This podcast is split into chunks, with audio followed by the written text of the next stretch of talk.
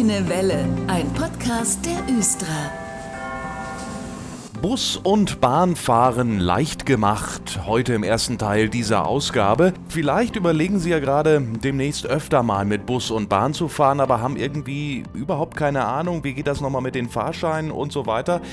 Andreas Herzberg aus dem GVH Kundenzentrum, der stellt uns heute mal das Fahrkarten einmal eins vor. Aber erstmal hallo, Herr Herzberg. Hallo. Ja, wie ist das eigentlich mit den Fahrkarten? Muss ich die eigentlich immer noch entwerten? Und wenn ja, welche Fahrkarten betrifft das eigentlich? Im GVH müssen nur die Fahrausweise entwertet werden, die man im Vorverkauf kaufen kann. Sprich in, im GVH Kundenzentrum, in den verschiedenen Kiosken, die im Stadtgebiet oder in der Region verteilt sind.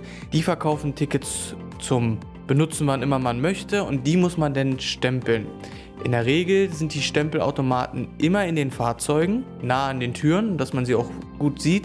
In den U-Bahn-Stationen sind sie teilweise auch auf den Bahnsteigen. Und Sie haben es eben gesagt, die Vorverkaufstickets, das sind dann zum Beispiel die 6er Fahrkarten, die ich dann so kaufen kann. Genau, das sind die 6er Einzelfahrkarten, die 6er Tageskarten, aber auch die normalen Einzeltageskarten oder die Kinderfahrkarten. Da kann man sich einen kleinen Vorrat für zu Hause oder fürs Portemonnaie einkaufen und wenn man denn mal spontan fährt, hat man immer eine parat. Mhm. Und wenn ich mir ein Ticket am Automaten ziehe, dann muss ich die nicht mehr entwerten. Dann sind die sofort gültig und müssen auch gleich äh, verbraucht werden. Ne? Die sind immer für den sofortigen Fahrtantritt, das ist immer ganz wichtig. Und in der App muss man sie auch nicht stempeln, weil da man sich das Gültigkeitsdatum vor der Fahrt selber festlegt. Ja, das Smartphone passt auch nicht so wirklich in den kleinen Stempelkasten in der Bahn. Ich habe es schon mal versucht. Wen oder was kann ich eigentlich mitnehmen mit meiner Fahrkarte? Geht das überhaupt? Eine Mitnahmeregelung von Personen gibt es nur bei der normalen Monatskarte oder auch der Monatskarte S. Bei der Monatskarte S muss man gucken, dass auch die mitgenommenen Personen auch ein, eine Region S-Karte haben. Dann kann man ab 19 Uhr einen Erwachsenen und drei Kinder unter 18 montags bis freitags, Samstag, Sonntag sowie an den Feiertagen kann man die genannten Personen auch ganztägig mitnehmen. Statt einem Kind kann man auch einen Hund mitnehmen. Sehr gut. Und wie sieht es mit sperrigem Gepäck aus? Also wenn ich jetzt vielleicht auf die Idee komme, mit der Bahn umzuziehen.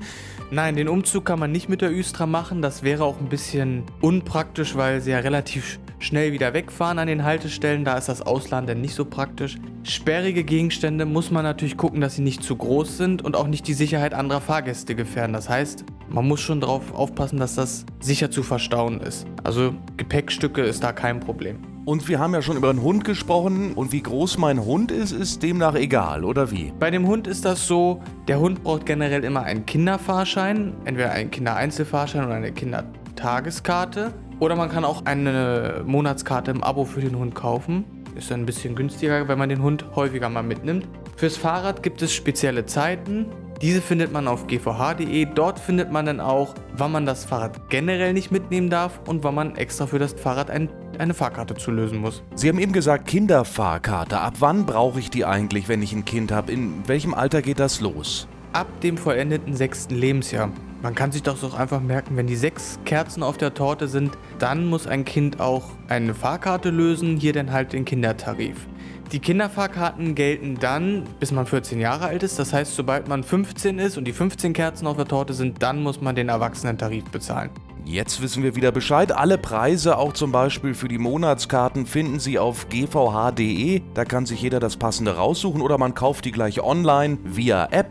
Mit der GVH-App ist das möglich. Jetzt sind wir mal nachts in Hannover unterwegs mit dem ÖPNV hier in dieser Ausgabe. Und da muss man mal fragen, Herr Herzberg, was ist eigentlich so das Besondere am Nachtverkehr in Hannover? Der Nachtverkehr in Hannover macht besonders, dass wir den Kröpke haben. Der Kröpke ist eine zentrale Anlaufstelle, wo sich alle Linien treffen. Dies nutzen wir im Nachtverkehr, um einen gesicherten Anschluss zu gewährleisten. Das heißt, in den frühen Morgenstunden sowie in den Abendstunden ab 23 Uhr treffen sich alle Linien am Kröpke und warten fünf Minuten aufeinander, sodass man bequem von der einen Bahn zur anderen Bahn umsteigen kann. Wenn mal eine Bahn ein bisschen später ankommt, dann achtet unsere Betriebsleitstelle natürlich darauf und verzögert dadurch die Abfahrten der anderen Linien, sodass immer garantiert ist, dass man in den Nachtstunden sicher nach Hause kommt. Und das heißt, das haben Sie mir vorhin gesagt, auch Sternverkehr deshalb. Der Kröpke ist sozusagen das Zentrum, wo alles zusammenläuft. Und den Sternverkehr, den gibt es jede Nacht und am Wochenende. Wann fahren die Bahnen denn jetzt genau? Abends, äh, in der Woche und am Wochenende?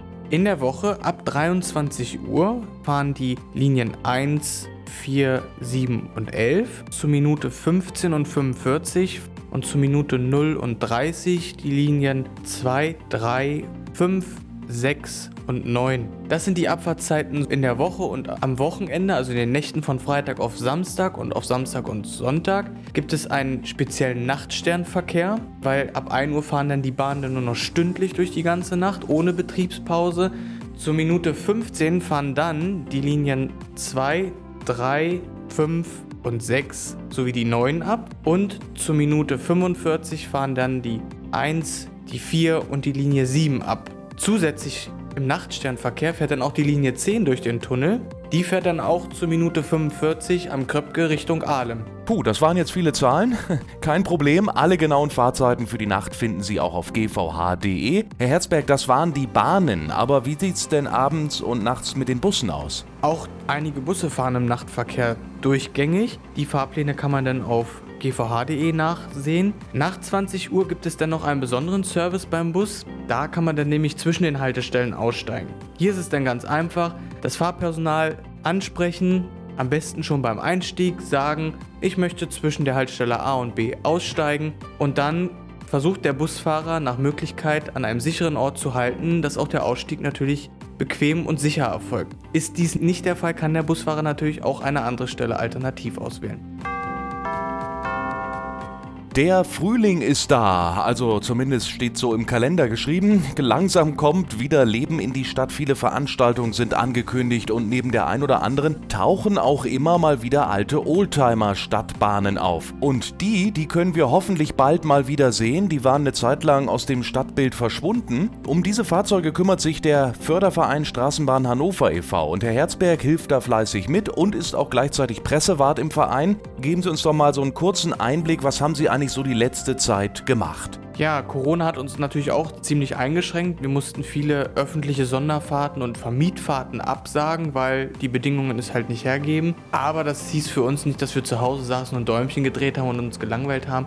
Wir haben natürlich versucht, viele Instandhaltungsarbeiten an den Fahrzeugen durchzuführen. Wir hatten ja noch unser Schmuckstück, den TW 601 aus Kanada zurück. Den haben wir weiter restauriert und saniert, sodass wir natürlich auch während der Corona-Zeit da die vollständige Inbetriebnahme vollziehen konnten und jetzt ist er natürlich auch im vollen Glanze wieder am Einsatz und wir haben wirklich daran getan, die Schätze, die bei uns in der Oldtimer-Halle stehen, zu restaurieren, zu warten und zu pflegen. Warum ist das so eine wertvolle Aufgabe für alle von uns? Können Sie das nochmal so zusammenfassen? Ja, viele sagen sich so, na, das sind ein paar Freaks, nenne ich es jetzt mal, die alte Bahnen aufheben. Aber das sind ja nicht nur alte Bahnen, sondern wenn man sich so durch die Wagenhalle, wenn man die sieht, viele Wagen sind noch wirklich aus der Anfangszeit der Östra und an der Entwicklung der Fahrzeuge, wie sie sich vom Aussehen, von der Größe, von der Länge geändert haben, sieht man natürlich auch, wie sich die Stadt rasant entwickelt hat. Und wir haben ja auch schon den ersten Stadtbahnwagen, der quasi den Tunnel,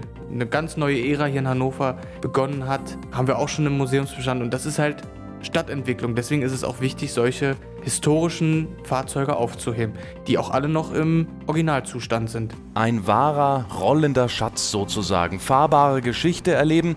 Sie haben es gesagt, während der Corona-Zeit haben wir die Fahrzeuge ja kaum zu Augen bekommen. Das soll sich bald wieder ändern. Darüber sprechen wir gleich, wann und wo es losgeht. Aber damit das überhaupt möglich ist, braucht der Verein immer Unterstützung, denn die Instandhaltung solcher Fahrzeuge ist eben sehr kostenintensiv für den Verein Straßenbahn Hannover e.V. Wie kann ich unterstützen? Man kann uns immer unterstützen, wenn man auch ein passives Mitglied wird. Also eine Mitgliedschaft ist auch jederzeit möglich. Da gibt es Informationen und Mitgliedsanträge auf unserer Internetseite www.straßenbahn-hannover.de und dann kann man uns mit dem Mitgliedsbeitrag natürlich auch unterstützen.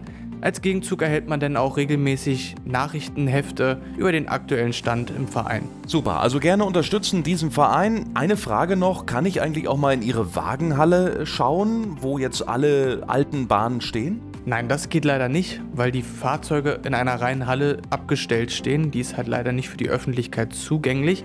Aber damit sie da nicht in der Halle einstauben, sage ich mal so, bewegen wir sie auch ab und zu mal. Und es gibt verschiedene öffentliche Sonderfahrten, die wir im Jahr anbieten, damit man halt auch mal mitfahren kann und auch mal das Feeling aus den 20er Jahren nochmal erleben kann. Die erste Fahrt in diesem Jahr ist der sogenannte Maibaum-Express. Das hört sich verdächtig nach dem 1. Mai, also kommenden Montag an. Der Maibaum Express hat eine lange Tradition. Da verkehren wir immer zum 1. Mai zwischen Laatzen und Saarstedt. Die letzten drei Jahre ist der leider ausgefallen. Aber dieses Jahr starten wir wieder damit. Am Montag fahren wir zwischen 12 und 16 Uhr auf der Strecke zwischen Laatzen und Saarstedt im 15-Minuten-Takt mit verschiedenen Oldtimern verschiedener Epochen. Der Einstieg ist hier in Gleidingen an der Haltestelle Torstraße. Die Fahrkarten hierfür gibt es beim Schaffner. Das heißt, man steigt ein und da gibt es noch den traditionellen Schaffner mit seinem Galoppwechsler und mit dem Brett, wo die Fahrkarten drin sind. Und da kann man dann für eine Einzelfahrt für 3 Euro, für eine Runde, sprich Gleiding, Saarstedt, Laatzen, Gleiding, zahlt man 5 Euro. Wir bieten aber auch eine Tagesfahrkarte an, sodass man auch mal alle verschiedenen Oldtimer nutzen kann. Die gibt es denn beim Schaffner für 10 Euro zu erwerben. Also ich bin auf jeden Fall dabei. Das gibt's nicht oft, so ein Erlebnis, sollte man mal erlebt haben. Aber das ist auch nicht der einzige Termin. Sie müssen jetzt keinen Stress machen. Ende Mai geht's schon weiter, Richtung Pfingsten. Genau, an Pfingsten, das ist so ein traditionelles Datum, weil Pfingsten 1958 wurde unsere Rote Elf eingestellt. Jetzt 65 dann Jahre danach zu Pfingsten fahren wir mit dieser roten Elf nochmal auf ihrer alten Strecke. Zwar nicht mehr bis nach Hildesheim, sondern nur noch bis Saarstedt. Da gibt es Karten für, die kann man auch bei dem Maibaum Express kaufen. Da kostet eine Fahrt dann 20 Euro. Und das Geld kommt dann jeweils dem Förderverein Straßenbahn Hannover e.V. zugute. Gibt's weitere Planungen mit den Oldies in diesem Jahr? Es gibt noch absehbar, da haben wir aber noch kein genaues Datum, eine Fahrt zur Verabschiedung der Schleife in Reten. Da verabschieden wir uns leider von dem Endpunkt. Der muss einem Neubau weichen und einer Linienverlängerung. Da wird es noch Informationen geben, die findet man dann auch unter straßenbahn-hannover.de oder auch auf üstra.de. Also wir sind gespannt. Ich bedanke mich Andreas Herzberg für die Infos heute und wünsche am Montag einen schönen Saisonauftakt am 1. Mai. Das war die grüne Welle für heute. Wir sind im Mai auch wieder zurück. Ich bin Dennis Pumm. Tschüss, bis bald. Das war der Grüne Welle Podcast. Fragen und Anregungen an podcast.östra.de. Vielen Dank fürs Zuhören und gute Fahrt.